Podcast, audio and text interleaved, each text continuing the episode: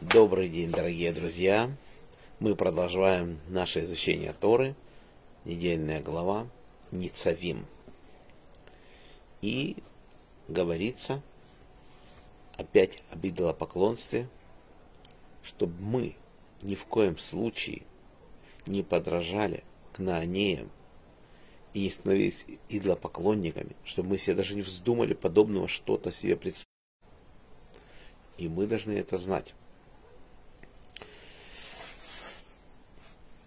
Теперь так. Маше обещает, что Маше обещает, что еврейский народ раскается в изгнании. И если раскается, то Ашем нас спасет.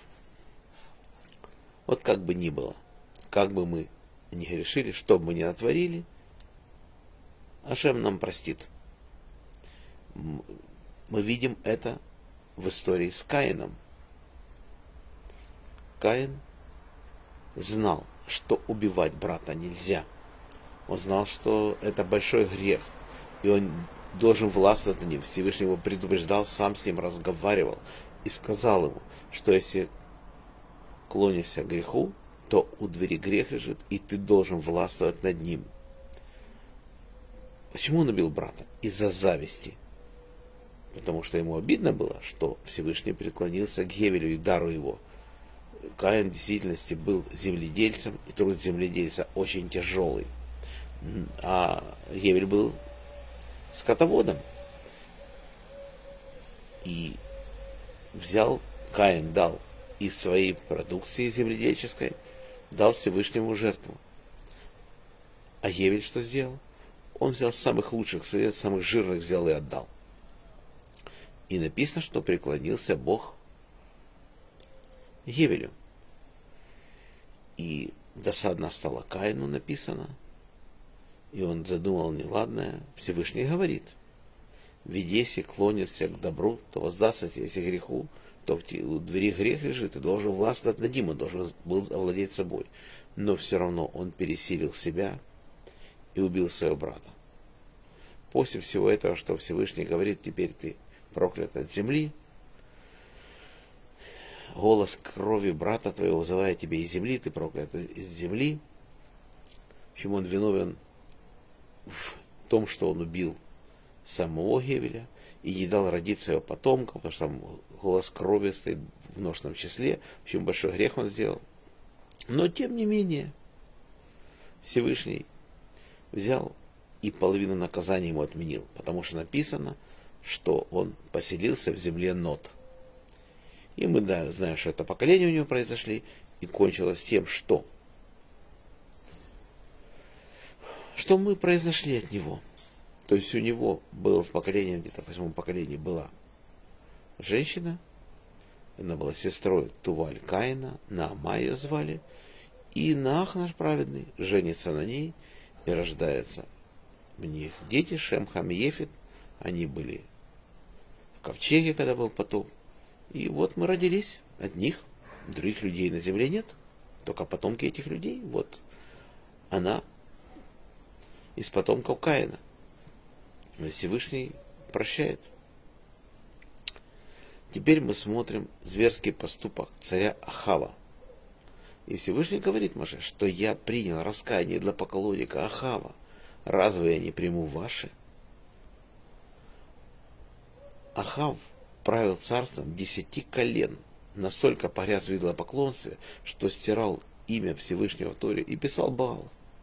Написано, что он, где написано было Ашем, он пишет, Баал сделал, создал небо, землю, и он до такой степени дошел, что он на всех высоких горах, на любых возвышенностях в, стране, он сделал идолов. Он в храме поставил тоже идолов. То есть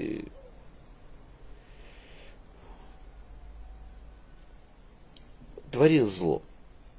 Но кончилось тем, что он захотел овладеть виноградником Навота. Мы об этом уже говорили. Он сказал об этом своей жене. Навот не хотел продавать это и наследство его предков. И она, эта женщина из Вель, взяла, наняла же свидетеля, который говорит, что этот Навод говорил плохо о Боге, о царе. В общем, Навота казнили, и собаки лизали его кровь. То сказал пророк Ильягу, сказал, что твою кровь теперь будут лизать собаки, как лизали кровь Навота, что, за что ты сделал, а твою, тело твоей жены Изавели собаки будут рвать на части. Тем не менее, что сделал Ахав? Он понял, куда он попал, какую беду. Он начал себя истязать. Он приказал, что ему все время били его по 40 ударов каждый день. И даже два раза в день, в общем, его избивали, в общем, он страдал страшно от этого и молился Богу, чтобы он его простил. И написано, что в конце концов, что Всевышний его простил. Увидел, как он себя истязал за, за то, что он понял, что какой он грех он совершил, то Всевышний его в конечном итоге пожалел. Но Изавелия то нет. Ее действительно собаки рвали на части. Вот так вот. Теперь мы видим дальше. Всевышний говорит, я принял раскаяние царя Минаше. Минаше был сын, сыном праведного царя Хискиягу. И Всевышний ему много прощал, заслуги отца очевидно. Он взял, поставил в храме идола, который был с четырьмя лицами. И с какой бы стороны в храм не заходили, обязаны были молитву этому идолу возносить. В общем, он до такой степени дошел, что он превзошел в идолопоклонстве Кнаанеев. И что бы ни было, он это творил, не, не отходил от этого дела, вообще злодействовал, злодействовал. По-моему, вообще правит страной огромное количество лет, 52 года, по-моему.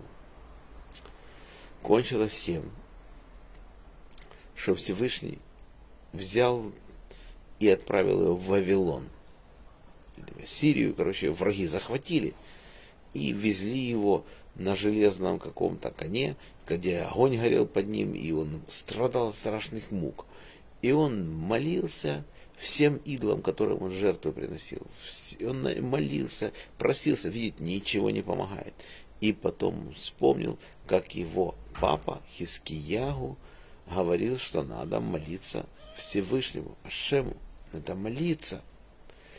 И он, и он может, только, только он может спасти. И он начинает молиться. Он начинает молиться, и что вы думаете? Всевышний вернул ему.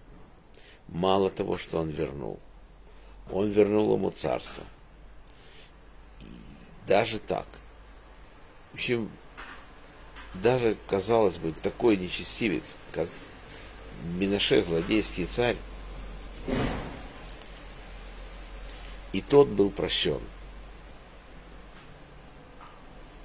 Царь обратился к Всевышнему, теперь я вижу, что все боги фальшивы, ибо ни один не смог мне помочь. Ты, господин Вселенной, но если ты не ответишь мне, я объявляю, что все боги одинаковы, всемогущий. На небесах сказал, этот злодей не заслуживает того, что я, чтобы я принял его в молитвы. Однако я отвечу ему отказом. Если отвечу ему отказом, это может в будущем удержать от раскаяния других людей. Только поэтому Всевышний принимает его молитву, Потому что молитва не была у него действительно такой искренней, как это положено. И ангелы все равно, когда Всевышний просил, не давали ему молитвенно подняться небесам, но Всевышний позволил, дал ему какое-то маленькое место, чтобы все-таки какое-то отверстие сделал в троне, чтобы его молитвы доходили. В общем, он принял, принял его молитву и свое великое милосердие, хотя на самом деле Менаше был этого недостоин. Ашем чудесным образом восстановил правление Минаше, как сказано в второй книге Деврея Мим, 33.13, это книга Писания. Он вернул Иерусалим в его царство. Позднее Минаше признал вселенной управляет справедливый правитель, он уничтожил идол и разбил изваяние в храме. Он восстановил жертвник Ашема, принес на нем мирные и благодарственные жертвы и приказал народу служить Ашему. В общем, Маше говорит, если вы окажетесь в знании, то, что сейчас происходит, и вы искренне раскаетесь, то Всевышний вернет вас, даст вам опять страну, и опять будет на страна, текущая молоком и медом, чего мы все так желаем. А на этом наш сегодняшний урок заканчивается. Урок был дан за поднятие души Павел бен Ефим, Владимир бен Григорий, Хая Малкабат Йосиф, Самуил бен Герш, Мира бат Авраам, Роза бат Михаил, памяти Яков бен Ахум, Ури бен Харитон, Мендель бен Мендель, за здоровье Светлана бат Клара, Рахель бат Лилия, Клара бат Броня, Фейга бат Берта, Ирина бат Мира, Берта бат Фейга, Шимон бен Исхак, Борис бен Мария, Шимон бен Мира, Полина Пер бат Соня Сура, Женя бат Ида, Анна бат Ривка, Анна бат Елена, Елена бат Клара, Евгений бен Софья, Двора бат Мирьям, Моисей бен Ева, Йосиф бен Раиса, Евгений бен Ита, Фрима бат Анна, Геннадий бен Елена, Леонид бен Клара, Инесса бат Маэль, Евгений бен Берта, Юлия бат Белла, Йосиф Дан бен Сара, Мазал Парнаса Сгула, Арона Рия бен Ури, Ирина Батури, Шедух, Арона Рия бен Двойра, Низ бен Ахум, Авигаль это хороший шедух. Парнасай Бриют, Владимир бен Рая, Марина Батрая, Борис бен Марина. Всего хорошего Олегу Марченко, Всем браха Парнаса Кавана, что мы это время не грешили, читали Тору. Всем всего самого наилучшего. Всем желаю крепчайшего здоровья и до следующих встреч. Шалом.